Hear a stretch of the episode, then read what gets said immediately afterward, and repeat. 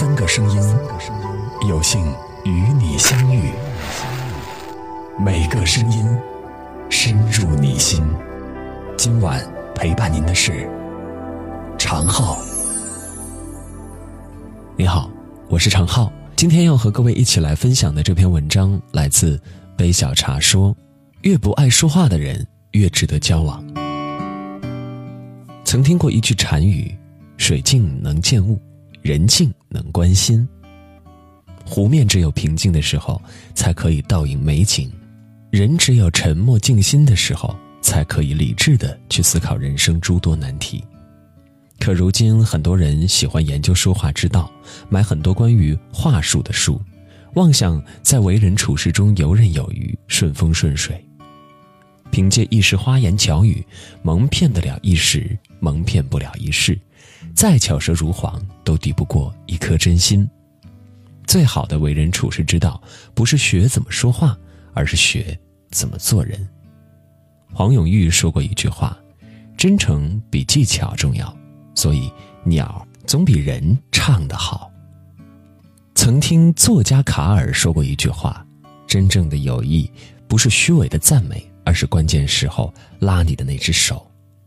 炒股是苏轼的发小，人好话不多。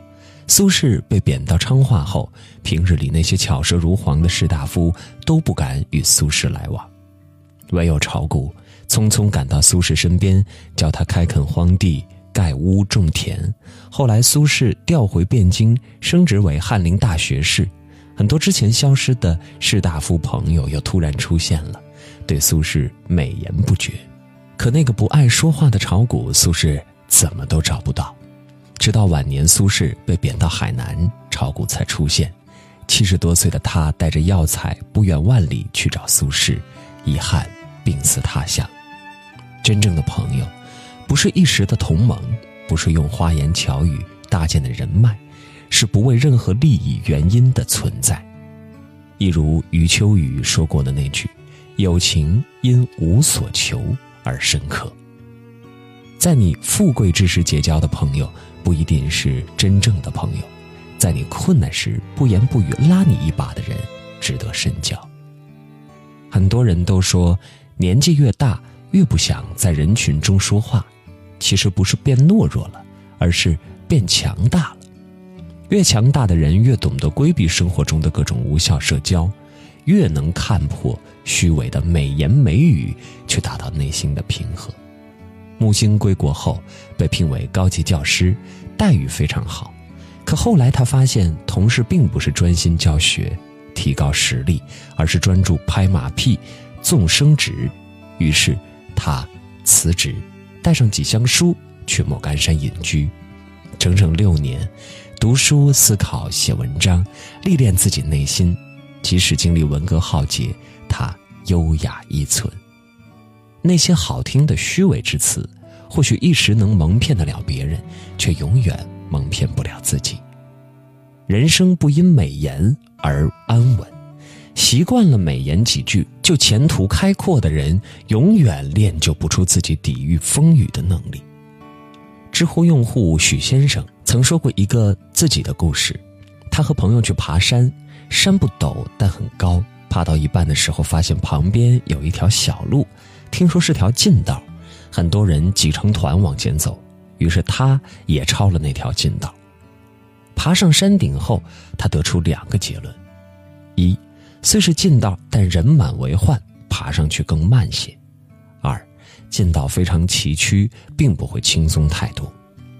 人生不也是如此吗？那些。想要学话术的人，就是想要抄近道，达到人生巅峰。可人生没有真正的捷径，美言几句不会换来真心的朋友，看几本话术之书不会让你名利双收。人生在世，总要有一些高于柴米油盐的品相。若是品味高的人，就越不爱说话，因为他们懂得，真正的为人处世之道，不是学怎么说话。而是学怎么做人。以上就是今天要和您分享的内容。如果喜欢的话，记得在文末点赞、留言、转发到朋友圈，与你的好友分享。我是程浩。如果喜欢我的声音，可以关注我的微信公众号“三个声音”，在那里，常浩会给你带来更多温暖的文字。今天就这样，晚安。We sailed off on a promise when our love was so brand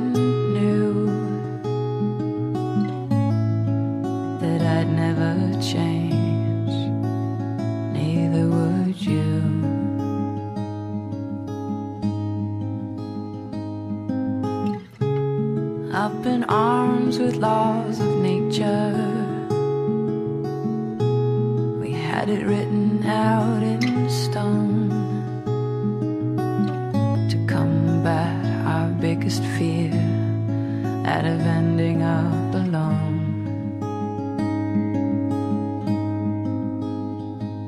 And it stings, yes, it burns.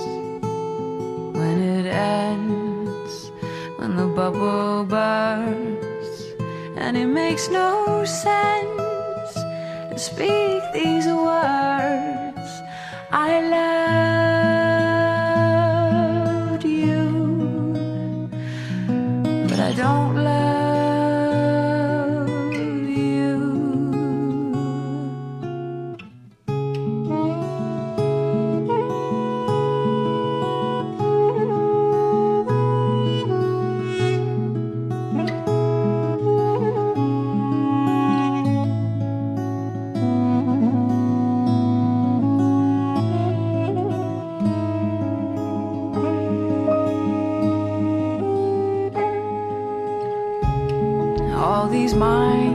in our landscapes are bound to go off at some time. Time will change who we are and just might change our minds. And it stings,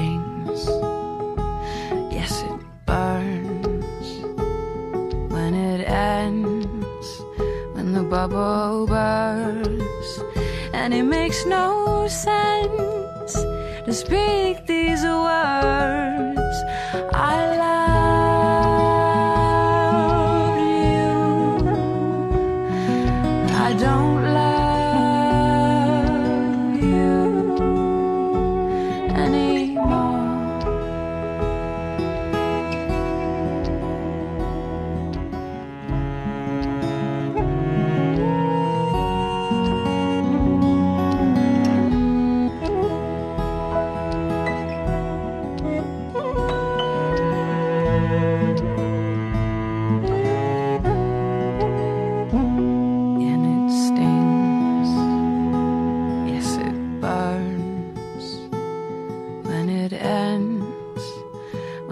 bubble bursts.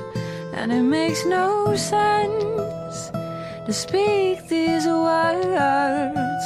I love you. Yes it's